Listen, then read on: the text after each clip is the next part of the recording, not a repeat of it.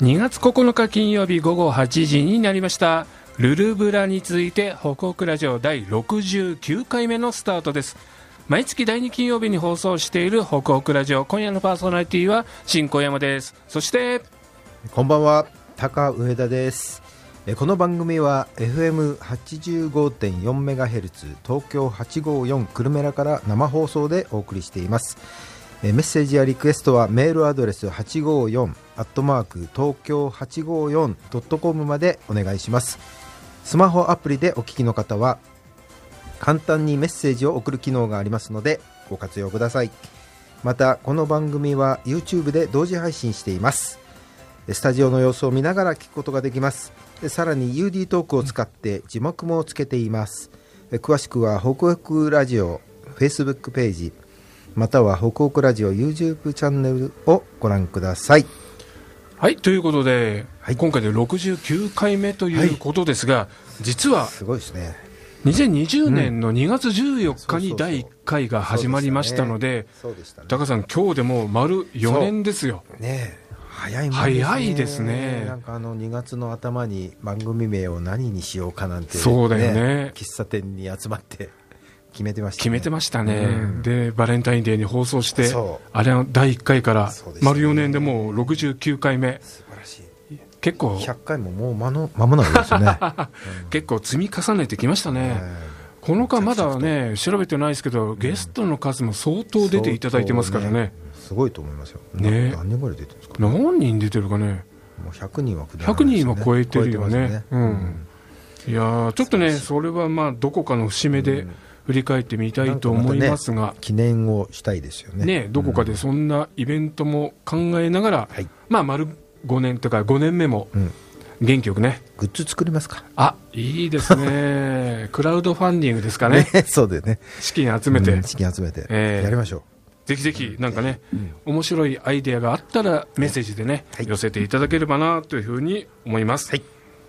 では本日のラインナップです。ゲストコーナーでは清瀬市と小平市から素敵な方を本日もお招きしています、はい、ギュッと情報生絞りスクイーズのコーナーではいつも通り清瀬市と小平市の旬なイベント情報などをお伝えしますのでお楽しみに、はい、では最初のコーナー行ってみましょう。報告ゲストコーナーということで前半は小平市から素敵なゲストをお招きしています。では自己紹介お願いします。白梅学園大学の子ども学部3年中本ゼミ所属の早川美久と。白梅学園大学子ども学部所属3年の中本ゼミの川原です。そういう2人川原さんと早川さん2人をゲストにお招きしています。2人よろしくお願いします。よろしくお願いします川原さんはい。ラジオに出るのは初めてですか？はい初めてです。緊張してます？少しだけお少しですね。さっきすごい、すごいって言ってましたね。早川さんはラジオとか出るの初めて？初めてです。緊張感どうですか？めちゃくちゃ緊張してます。めちゃくちゃ？なんかさっきそうでもなさそうな感じでしたけれども、まあスタジオちょっとね緊張感満載な感じでね お届けしていきたいと思いますが。えお二人は今自己紹介にあった通り白梅学園大学という大学、はい、えー、高野台から歩いて15分ぐらいのところですかね、はい、武蔵野美術大学とか、はい、えー、に近いところねあの創価、高校とかのに挟まれた感じの、はい、えー、玉川上水から近いところにある、えー、白梅学園大学ですけれども、えー、大学では川原さんどういうことを学んでるんですか？はい大学では、うん、乳幼児期を中心とした子どもの発達とか、と学びの連続性とか重要性を学習して、保育士や幼稚園の先生を目指す勉強をしています。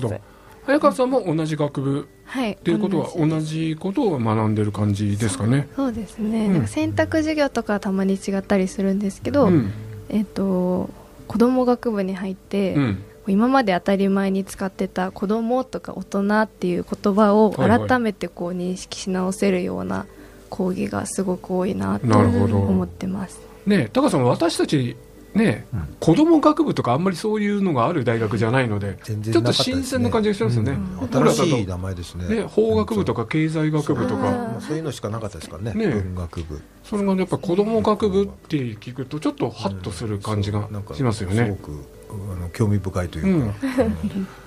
どうですかね早川さんあの子供学部っていう学部がある大学っていうのはそんなに多くないんじゃないの？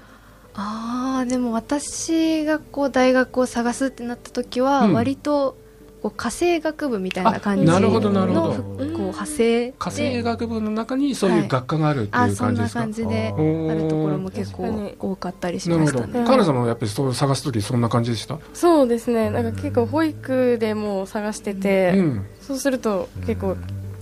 なんか教育幼児みたいなああなるほど。でもありました、ね、そうするとえーと、川原さんもそういう保育学科みたいなところをこう探して、大学を選んでたっていう感じですかね、はい。うん、早川さんもそうですか？そうです、ね、保育を学びたいっていうふうに思ってたんですか、はい、そうですね。保育関係で、うん、そんな中で川原さんこの白梅学園大学に入学してみようと思った理由って何かありますか？はい。とたくさん大学迷ってて、うん、その中でもなんか白梅大学園大学はなんか保育の白梅って言われるほどすごい名前知られている大学だったので、先生たちにも押されて、うん、白梅学園大学に行って勉強したいなっていうのを思いました。保育の白梅ってよく聞きますよね有名ですよね。早川さんは白梅学園大学を選んだ理由って何かありますか？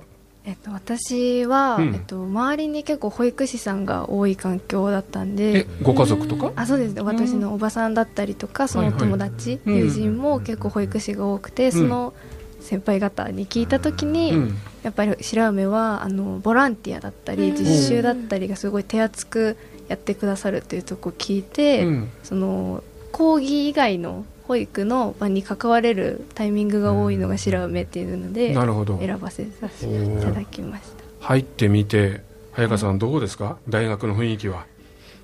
本当にあのオープンキャンパスとかも何回も行ったんですけど、うん、あの先生方も先輩方もすごい優しく、なんか温かい感じの雰囲気をすごく感じて、もうそれで決定一番はそうだったんですけど、実際行ってみたらすごい。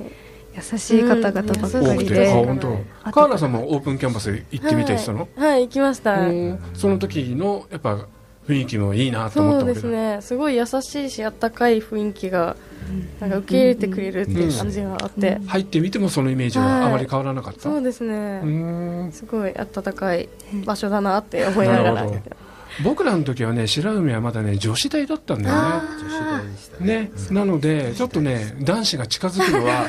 ちょっとちょっとなんか、ね、怖い感じがしてるんですけど今ね驚愕になって、はいね、とはいえ、男子学生は数は少ないんだよね。そうですね。一クラスに10人いるかいないかくらい。女子9対1みたいな。9対1僕も2年前ぐらいに授業1回行ったんですけどやっぱり男性は少なくて、まだまだ女性が多いっていう感じですけど、でも男子がいるっていうのもいいですよね。そうですね。楽しいですね、盛り上がりがそんな2人が先ほども紹介の中でも中本ゼミということですけど、はい、えっ、と川原さんこの中本ゼミっていうのはどういうことを主に学ぶゼミなんですか？はい。中本ゼミでは、うん、主に絵本の世界を体感するワークショップなどを企画して開催を実際にしております。はい。面白そうです、ね、じゃあ早川さん、はい、中本先生はそういう絵本のスペシャリストなわけ？そうだよね。そうですね。すごい研究室も絵本ばっかりいっぱいあって。あそうなんだ。そう絵本専攻されてる先生なのご自身でも書いたりしてるの？絵本は書いてるっていうよりも絵本を研究してるってことなんだ、ね、絵本研究ですね、はい、絵本研究って早川さんどういうことをするの？なんか絵本のこう読み聞かせ読み合いを通してどういう効果があるかみたいなのとか、成長にどんな影響を及ぼすかみたいなのを先生方はなるほど、はい、保育学科だからね。文学部じゃないから。そのあの本の文学的な価値とかっていうことじゃなくて、この絵本が子どもの発達にどう影響していくかとか、あこういう成長を期待したいからこういう本を選ぼうとかってカールさんそういうことを学ぶとかっていうことなのかしら？はいそうですね。なんか子供にとってのなんか幸せとはどういうことなんだろうみたいな感じで。なるほど。そうするとカールさん今まで自分が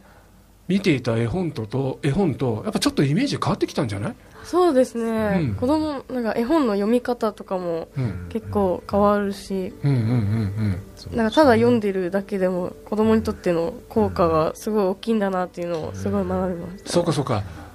早川さんやっぱり読み方によっても子供の受け取り方が違うからやっぱりゼミの中でそういう読み方の工夫とか、なんだろう。情報交換とかもしたりするわけ？なんかたまに読み合ったりもね。なるほど。お互いに読み聞かせを、学生同士がしてあじゃあ早川さんここもうちょっとこうした方がいいよとかとか そうですね。かく、カールさん今のあそこ良かったねとかっていう褒められてるとかそういうのがあったりするわけだ。そうですね。早川さん、好きな絵本って何か一つありますか？ああでもやっぱりあの、ちっちゃい頃からすごい印象的なのが、メッキラモッキラドーンドンってわかりますかごめんなさい。ちょっとタカさんわかる？わかんないですね、えー、カーラさんは知ってるよねもちろん。有名な？あどういうところがいいんですかその本は？なんかその男の子主人公のカンタ君っていうのが、はい、こう夢の世界というかなんかこう、魔法の世界みたいなのに、ま、こう迷い込んでいって、うん、そこで3人のお化けに会うんですね、でそれぞれこう特徴があって縄跳びを飛ぶとか、風すごい、すごい速い風になるとか、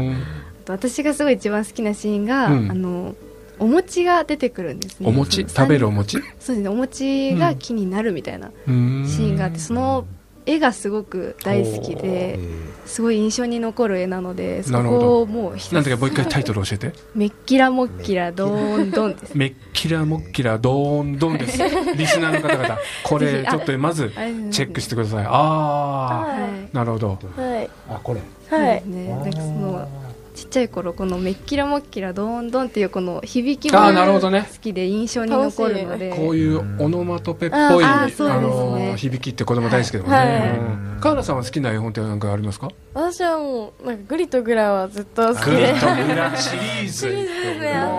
間違いないね。それは知ってるそれはもう私も高さんも知ってる。よかった。僕らが子供の頃からあったあのパンケーキがもうずっと食べたいなって思いながら。憧れるよねパンケーキにね。そうかそうか。そういう意味ではタカさん、うん、僕らが子供の頃読んだ絵本って案外覚えてるかもしれないね。そうそうなんで、でそれが多分成長に影響を受けてね。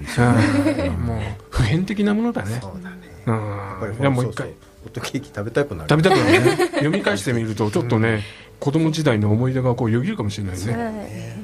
そんなお二人ですけどこの絵本にちなんだイベントを今度やるっていうことなので、はい、ちょっと聞いてみたいと思うんですけどこれカラさんいつどこでやるイベントですか？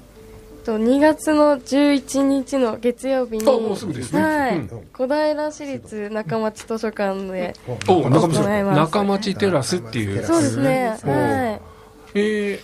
ー、カールさん行ってみました？あの建物。ねそうですね。早川さんも行ってみた？ちょっと不思議な建物でしょ、ね、壁が斜めだったりっていう、ね、世界的な建築建築家の瀬島和代さんがデザインしてくれた不思議な建物なんだけど、ああそこを舞台に、えー、じゃあ早川さんどういうイベントなんですか、はい、内容は、えっと、今回は、うん、新聞紙を使ってさまざまな帽子を作って遊ぶワークショップになってます。新聞紙の帽子を作る、はい、へえ例えばね兜みたいなの作るじゃないあれの要領でなるほど、はい、いろんな職業消防士だったり王様とかピエロとかそういうさまざまなのを作ってかぶってなりきって遊んでみようっていうのとあと図書館なのでその、王様に関わる絵本を探しに行って読み合いをしようっていうなるほどなるほど。ワークショップですね。こういう企画は川原さんどういうところからアイデア出しをしたんですか？まずなんか大学の図書館に絵本、うん、ワークショップができそうな絵本を探しに行って、うんうんうん、そこからこの絵本ワークショップでこうやったら使えるんじゃないみたいな感じからどんどん引き出していくって感じでいつもやっておりますメンバーは何人ぐらいでこの企画を考えたんですか河原さん？今9 9人。9人。はい。おそのアイデア出しの時って早川さん結構ワイワイ楽しかったの？あそうですね。みんなして図書館行って、うん。なんかこう23冊自分の好きなものとか、なるほど。できそうなのを考えてプレゼンするみたいなお感じです、でもさ9人いろんなアイデア出て、ね最後こうイベントとしてまとめるのっていうのは河原さん結構大変だったんじゃない？そうですね。なんかいろんな、この絵本もいいなみたいな。こっちもいいなみたいな。の捨てがたいなーっていうのがこうあったりして、はい。うん。難しい難しいよね。ですね。早川さん一番苦労したことって何でしょ今回の企画でう、は、うんえっと、やっぱ図書館でやらせていただけるということで、はいはいはい。関連できれば関連付けて、うん、こう図書館の使い方だったりこう雰囲気を感じられるようなワークショなップにしようっていうところでどうつなげるかうんをちょっと悩む部分はありましたね。河原さんは何か大変だった苦労した悩んだっていうところはありますか？はいと企画を考えるのがゼロから始まるので、うんうんうんうんどうしたら子供たちが一緒に楽しんでもらえるんだろうみたいな、うん。を考えるのがすごい。絵本の世界にどうやってのめり込めるかなみたいな考えるのが難しいなって思います。いやもう、えー月曜日ってことなんですぐですけど早川さんもう準備万端ですか？そうですね。今日も大学で準備をしてきたんですけど、おー。うんうんそう今回は新聞紙で作るのであまりこう準備という準備はなかったんですけど、そうですね。なんかいつもはこうあれを準備して これを準備してっていうことも結構あったりもするうん。ので、慌ただしい直前まで前日に集まってみたいな時うんもあったりなるほど。しますね。はい企画の完成度は川原さんもういい感じに仕上がってる？そうですね。ここの企画はもう結構準備バッチリなんじゃないかなと思っております。楽しんでもらえそう、はい。えっ、とこれ事前申し込み制であそうですね。応募なんだけど実はちょっと定員がここでもういっぱいになっちゃってなっちゃってるね。そうそうでしょうね。ただ、キャンセル待ちはまだ受け付けてるそうなので、はいキャンセね、当日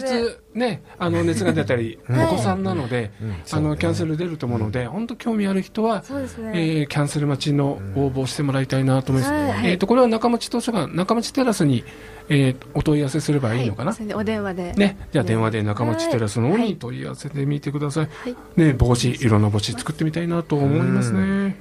ということで、そろそろね、時間もいっぱいになってきてしまったんですが、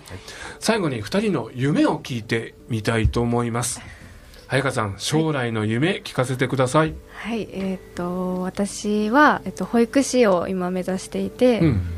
えっと、日々勉強してるんですけど、んその中でこう自分がなりたい保育士像はまだちょっと見つけられてないんですけど、おうおうこう子どもたちの心にこう寄り添って共に成長していけるような保育士を目指してます、なるほど。はい、素敵じゃあ、川原さん、将来の夢聞かせてください。はい私は保育士か幼稚園の先生かまた違う職場かってすごい今悩んでる時なんですけど、はい。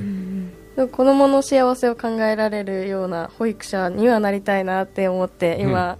考えてます将来は。はい。いいですね。早川さんから見て、川原さんはいい保育士になりそうですか？絶対になります。もあう本当に優しさが溢あ。れてる。なのでもう何でもね進んでいろいろやってくれるのいいでですね。みんしい。川原さんから見て、早川さんはいい保育士になりそうですか？絶対なりますね、もううん。真面目だし優しいし本当に頼りになるので素敵な保育者になると思います。いやいいですね。ー、高橋さん、こういうひ人たちが将来の子供をまたこう育ててくれると思うと、ね将来なんか将来安安泰なんかね、素晴らしい日本にな るんじゃないですか？素。晴らしいね、る期待したいと思います。本当はいいはい。先生になってください。はい、ええ。ありがとうございます。今日はありがとうございました。ではここで一曲お聴きいただきますが今日は、えー、川原さんのリクエストをかけたいと思います。ではその曲紹介も川原さんお願いします。はい。と曲はバックナンバーの「冬と春で」うんとこの曲はすごいなんか切ない歌詞で一本のなんか切ない映画を見ているような楽曲になっているのですごい聴いててジーンってきます、はい。ちょうど今の季節にぴったりなんじゃないかなって思います。ではバックナンバーの「冬と春」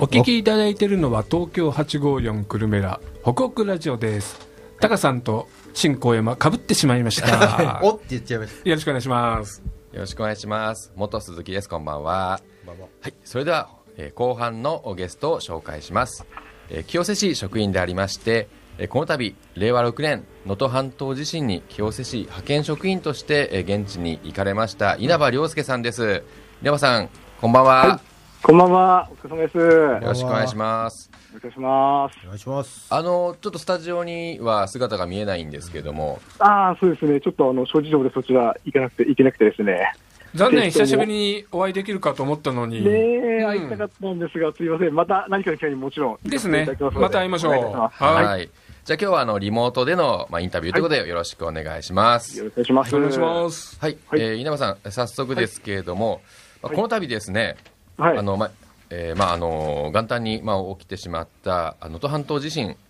まあ、これあの清瀬市独自の支援として、まあ、市職員を、あの町内で、まあ、公募で募って派遣したというふうに聞いています。はい、で今回、この校内帳簿にこう志願してあの私が行きますと言ったまずこの理由について、まあ、お気持ちを伺いたいと思います。はいそうですね、私、まあ、テレビの方あの見た際にですね、うん、福祉事務所の作業員、あの職員さんの苦労を見まして、私自身、あの福祉事務所を経験していた経験があるため、はい、と職員の苦労は想像でするあの負荷、負担が知られてるなとは感じまして、何かあの自分が石川県で何か一つでもあの業務当たることで、結果的にあの石川の被災された方々への支援になればと思ってエントリーさせていただきました。うん、そういなんていうか、まあ一言とは思えないということで、ではい、まあ、行かれたんだと思います。はい、で、あの、まあ、すでに行って戻ってきていらっしゃるので、うん、まあ、派遣期間としてはいつからいつまで行かれたんですか、はい、と1月23日出発しまして、うん、2月の1日に帰庁しました、うん、じゃあこう、まあ、仕掛け、まあ、10日間ぐらい行かれたっていうイメージですよね。そうですね、片道、まあ、1泊2日行きましたので、はいはい、な実際、中6日間かな、あの仕事の方させていただきました。6日間やったんですね。はい。まあ、こうあの行かれた能登町というところなんですけれども、はい。まあ、あの場所的にはあのちょっと調べたんですけども、その能登半島のまあ先っぽの方で、で、ね、あの、日本海側じゃなくてこうなんていうかあの本州側にこう面して内側に面しているところで、あの、はい、今回のお一番大きなあの被害が出たあの輪島市とか珠洲市にこう囲まれているような自治体ですよね。ねはい、そんなそんな感じです。はい。はい、で能登町もかなりあの大きな被害が出てしまったということなんですけども、まずあの、はい、行き帰り道路っていうのは通れたんでしょうか？あちょうどあの私が行った際、あの北陸地方であの大寒波が来ましたですね。なるほど。はい、雪もすごかったんだ。うんいや、かなりあの吹雪いてる箇所もありつつ、一応、サットレスタイヤ、はい、あの履いては向かったんですが、うん、まあ、スリップする箇所もあり、あとあのまた陥没した道路もあり、なるほど。目でこう見ればお落ちるって、まあ、あの通れないと分かるんですが、うん、雪で覆われているため、結局あの、ここもあんまり見えず、うん、かつあの結構ボコボコしてる道でもあったので、あの地震により、それゆえに危険、まあ、結構危険な道中ではありましたね。まあ、その行くだけでも危険なので、まあ、うん、現地にいられる方というのは、もう本当になおさらだと思うんですけども、能登町のまあ被災状況について、はい、まあ、実際に行かれて、どういうふうに感じましたか？あ職員とあの結構話す機会が多くて、ですね、はい、と現在、もう1000人以上の方が避難されておりまして、能登町の能登町の人口がまあ1万5000人の中で、1000名以上がまだ避難されているので、かなり結構まだ、あの避難生活を強いられている方々は多くて、ですね、ただ役場のホールにあの避難所が今、併設されているために、まあ、その中で高齢単身の方々も多くやりましたね。あとはあの役場の職員自身もあの被災されておりまして、えー、役場内に寝泊まりするや、あとはあの地域柄、あの能登ですね、えっと まあ、漁業や農業が結構あの、まあ、栄えているので、はい、まあ、土蔵といって、まあ、要はあの昔でいう納屋みたいな形なんですが、はいはい、納屋がいろいろあの倒壊、半壊、ほとんどの半壊以上の、うん、あの地区が多くてですね、うん、あの場所によっては、震災が来て、津波が押し寄せて、まあ、その後火事になり、家屋が消失するなど、あの非常に悲惨な地区もありました。そうなんですね。まあ、そういった、まあまあ、地区で、まあ、もういろんなものが足りない状態だと思うんですけども、うん。まあ、清瀬市からも、まあ、若干こう支援物資は持っていったもののですね、まあ、現地で足りない、はい、これ足りないなってあの痛感したような物資っていうのはありますか？あこれはですね、あのブル私は非常にあの意外だったんですが、あのブルーシートが非常にあの足りない状態でして、ブルーシート、あのー、し敷くやつですよね。あそうです、はい、はい、でなぜかというとあの、倒壊した建物なんですが、うん、これまた私が行った、まあ、あの雪が降った際に、倒壊した建物で屋根とかにかぶせてあの浸水を防いだり、なるほど。あと入り口にこう、まあ、張って、壊れた壁や入り口にブルーシートで覆って、まあ、家へのあの雨風を防いだり、はい、そういった形でブルーシートが非常にあの需要が高かったです。食べ物とか飲み物とかはどうだったんですか？食べ物、飲み物はですね、意外にあの潤沢にあり、はい、私、個人的に一番意外だったのは、あの飲料水については、もう、あの発災、発災したもう翌日、翌々日には、うん、あの非常に日本中から送られたらしく、あ。とあの聞いたところによると、あのまあ、お隣、あの富山県の店頭に並んでるあの飲料水がですね、うん、もうその日のうちに消えて、うん、石川県の方に送られたっていう話も伺ってます。なるほど。ですね。まあ、そういったそういった現地の,、まあ、あのありさまを見られたと思うんですけれども、はい、実際、稲葉さんはどんなこう仕事、公務に当たられたんですか？あ、はい、私ですね、税務課での罹災証明の発行業務に携わって、あのさせていただきまして、でちなみにあの新さん、あの罹災証明って何使うとイメージあります？どういったのに？罹災証明あ、もらった証明書？何か、はい、あの補助金とかもらうときに見せるあそうです、そうですね、うん、そうあの補助金や申請や、あとあの仮設住宅の申し込みや、あなるほど。保険にも使うんですが、うんうん。ただ、一番としては、あの、うん、半壊以上の、半壊の認定以上の建物はですね、はい、あの公費解体の対象であることが非常に大きいところでして、こ半壊？公費公費解体？といいまして、まあ、公費解体ね、うん、公費で建物の解体をしてくれるっていうことね。はい、でなぜかというと、あのお隣のお家がまあ傾いていると、はい、そのために早くあの認定を出して、半壊以上の認定を出し、まあ、傾いてる時点でも全壊の認定なんですが、まあ、あの認定の方出して出してもらい、でそれはあの公費解体、市役所の方で解体してもらい、要はまたあのご自身の家にこう倒壊してこないように、早くあのそういった証明を出してほしいという意見もされまして。なるほど罹災証明出さないと解体できないから、被害が拡大しちゃう恐れも出てくるってことなんだよね。そうそうなんですよ。ああ、それは気がつかなかったな。うん、なるほど。じゃあまあ、現地の声でありましたね。復興復旧とかっていう、もう前にこう被害を、まあ、の拡大をまあ抑止するためにも必要ということなんですね。そうですね。はい。はいはい。まあ、あの、清瀬からは稲葉さんと、まあ、もう一人が行かれて、えー、いたいましたけれども、さすがにちょっと二人ではさすがに心もとないと思うんですけども、はい、清瀬以外からもご支援に来られたっていうふうに聞いてますけども、どうだったんですかね？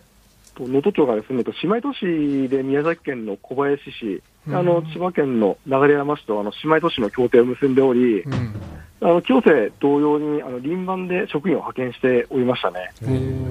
であの宮崎県の小林市さんについては、宮崎からわざわざ神戸までフェリーで行きまして、うん、そこからあの車、陸路で2日かけてあの駆けつけていたという経緯もあり、で他あの日本中の東北は岩手県のチームもいれば、あの南はの山口県の山口県や宮崎県もあり、日本中の職員の支援がありました。うん。あそうですね、まあすごいね。うん。まあ、そういった中でも、まあ、あの稲葉さんも奮闘したと思うんですけども、はい。まああのまあ、様々な地域の人々の声も聞いたと思うんですけども、ちょっとその、はい、町役場の人ですね、あの、はい、まあ、支援で行かれた私たちあの清瀬市職員の、まあ、比じゃないと思うんですけども、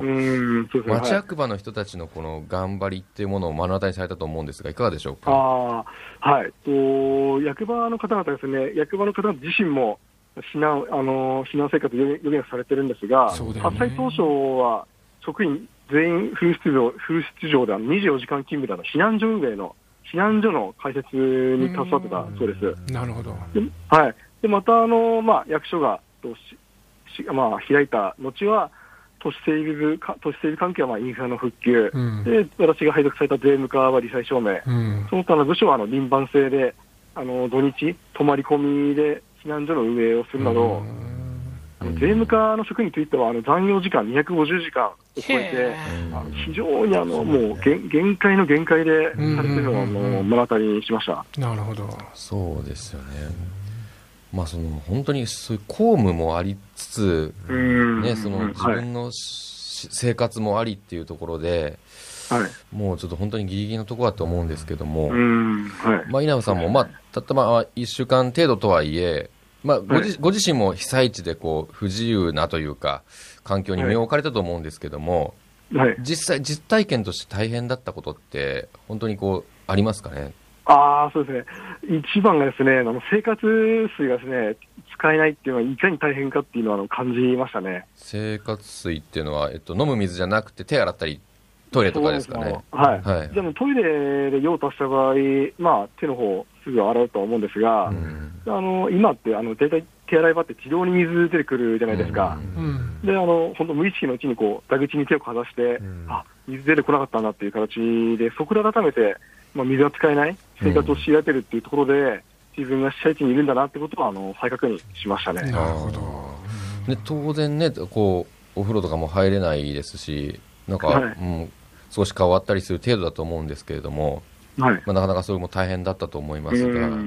確かに、はい、非常に。そうですね、まあ、そういった形で、まあ、被災地での、まあ、わずかですけど、生活をされて、かつ、うまあ、理災証明ですか、まあ、公務に当たったと思うんですけれども、はい、まあ、その経験を通じてこう、稲葉さんこう、意識変わったとかっていうのはありますかね、まあ、それはあの公務員としてでもいいし、こう一人の個人としてでもいいんですけれども。あまず私自身あの、行かせていただいて、もう全力で、まあ、あの自分の全神経使ってあの街を立て直す姿勢や、うん、あと職員自身も自ら被災し、ギリギリの生活に、まあ、戦っている中、姿を見まして、まあ、市役所が私、あの当初、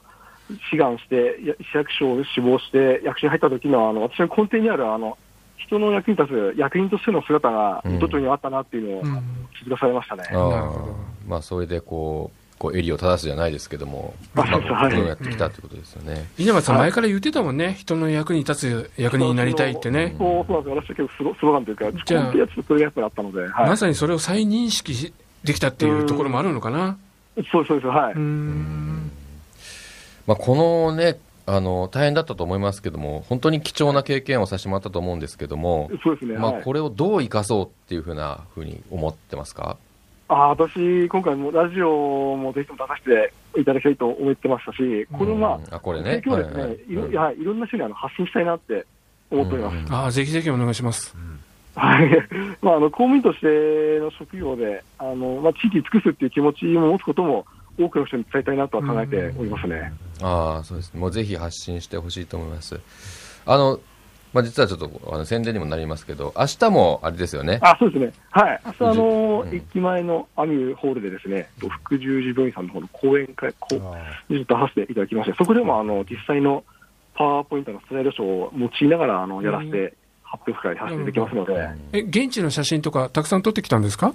あ、ちょっと撮らせていただきましたね。あ、それは良かったですね。うん。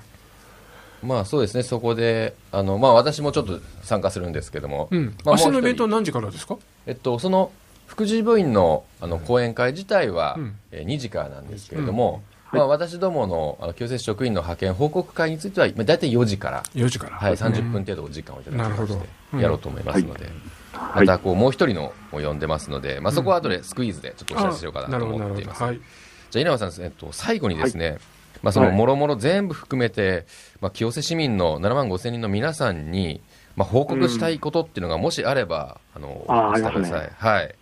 はい、まずは災害はですね本当にあのいつ来るかわからないということをあの感じました、うん、まあ、あのいざ震災があった場合、まず最初に足りなるのは、やはりあの自分自身のあの備えかなと、うん、でそしてあの家族や地域のつながりっていう順番かと思います、うん、実際能登町の現場としてはあの8歳児。はい、あの救急車や消防車も電話すらつながらず、行政も大混乱の中、ようやく2、3日して、行政の支援が入るという流れではあったそうでして、うん。はい、まあ、言い方としてはあの冷たい言い方も言い方かもしれないんですが、うん、まずあの自分自身が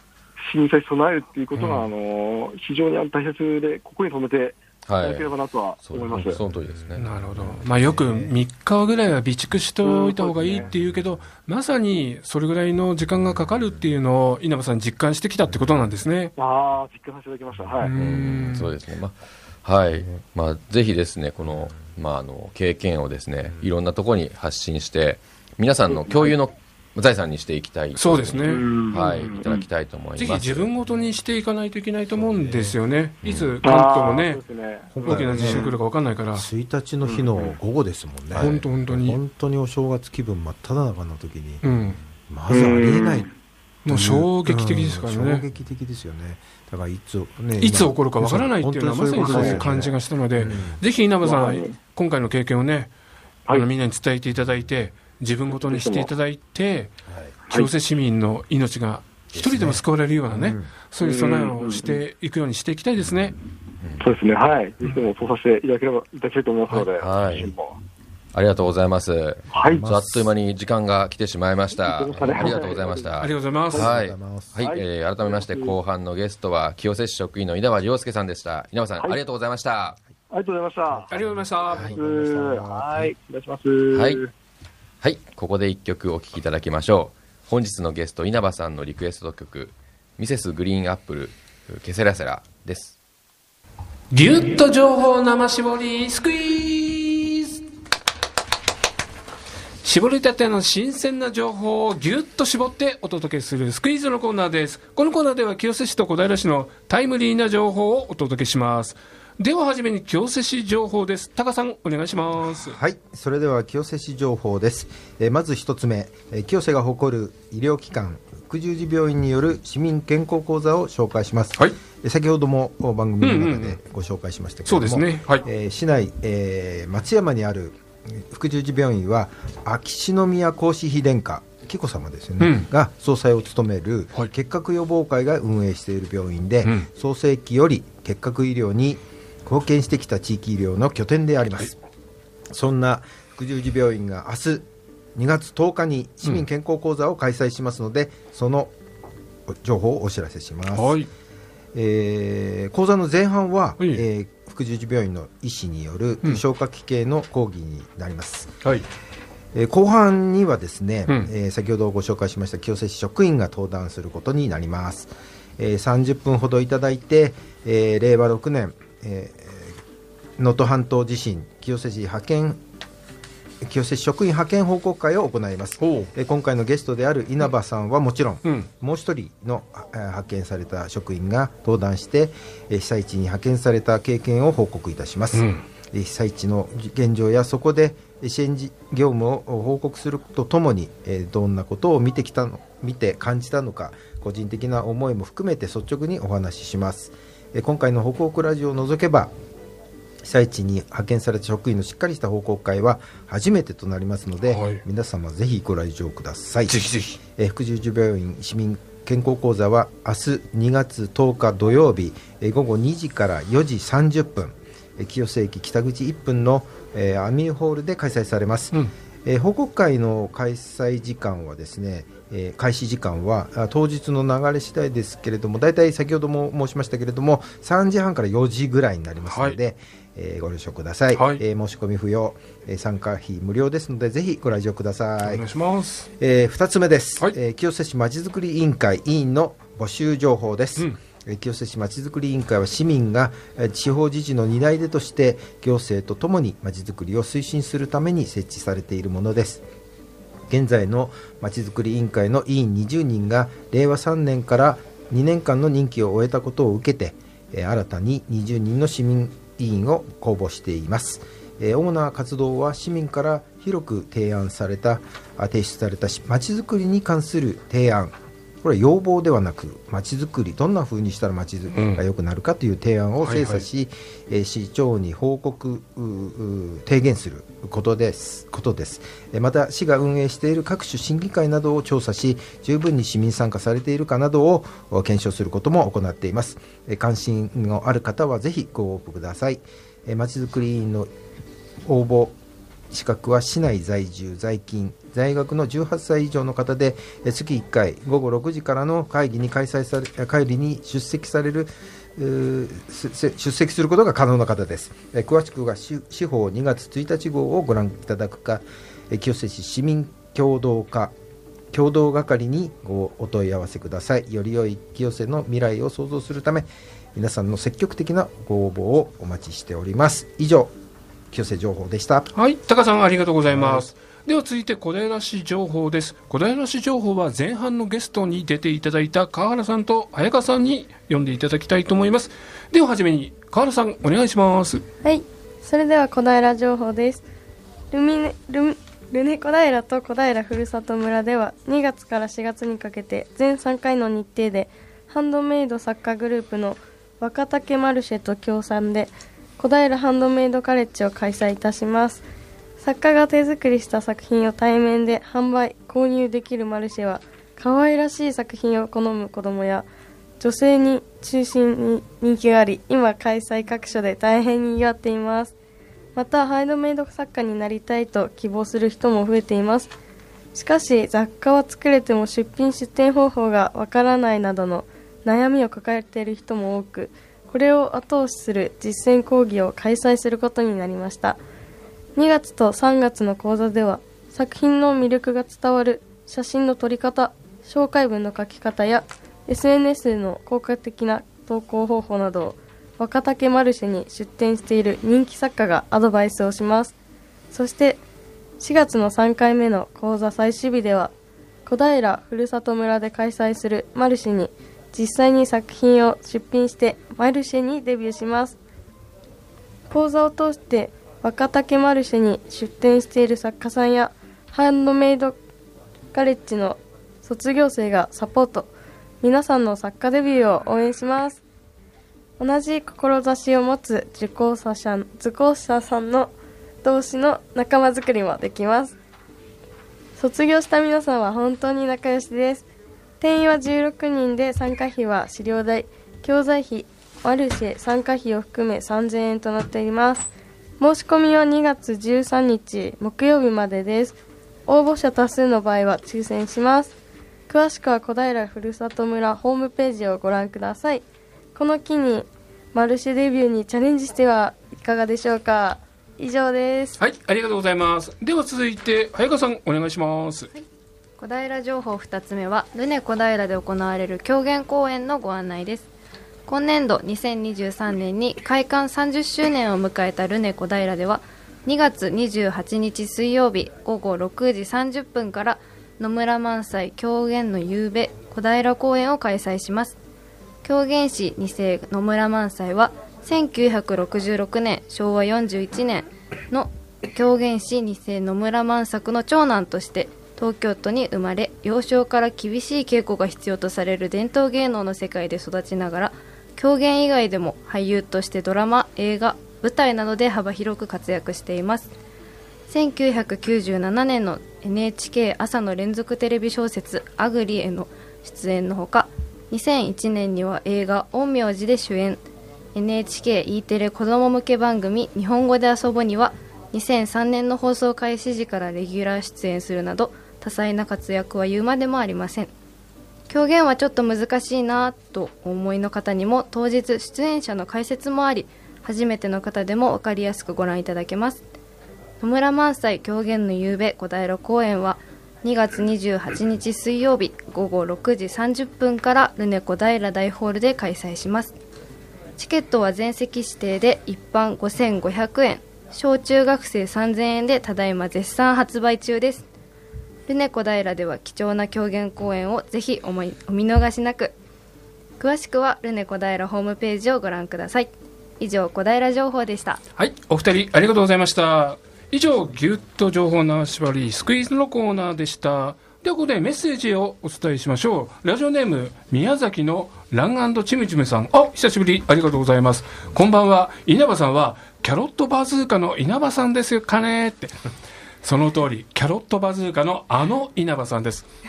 いつも楽しく YouTube 拝見させていただいております。体を張って清瀬市を全力で紹介されていて、私も懐かしい風景を見ながら、すごい方だなと思っておりました。今回そのような方が支援に行かれてと聞いて、さらに素晴らしいなと感じました。きっと支援先でも体力勝負の中でご活躍されたと思います。宮崎の小林から小林市の話もしてくださりありがとうございます。これからもお体に気をつけて頑張ってください。ということです。えー、宮崎のラウンドチムチムさんありがとうございます。いやということでそろそろ番組もエンディングですけれども早川さん川原さんラジオ初出演いかがでしたか？川原さんいかがでしたか？はい。とすごい緊張してたんですけど、うん、楽しくお話できてよかったです。早川さんいかがでしたか？はい私もすごく最初は緊張してたんですけど、うん、もうすごい面白いああよかったですね。高さんでもねやっぱりこうしっかりした学生の話を聞くと、うん、私たちもまた背筋が伸びますよね。うん、いつも学生がゲストに来てもらうと感じるんですけど。ねもっともっと僕らも頑張んないといけないななんて、まだまだ頑張りましょう。頑張りますよ。またねチャンスがあったら、はい、ぜひこういうメディア楽出るのも楽しいと思うので、はい、ぜひ遊びに来てください、はい、また、ね、今度のね11日のイベントも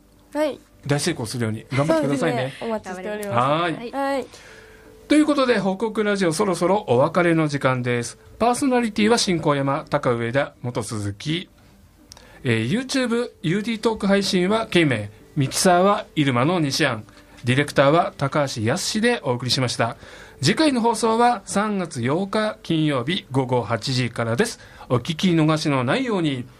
では今夜はこの辺で、この後はアート前のスクリーンショットでお楽しみください。引き続き、東京854グルメラをよろしくお願いします。では、良い週末をバイバイバイバイバイバ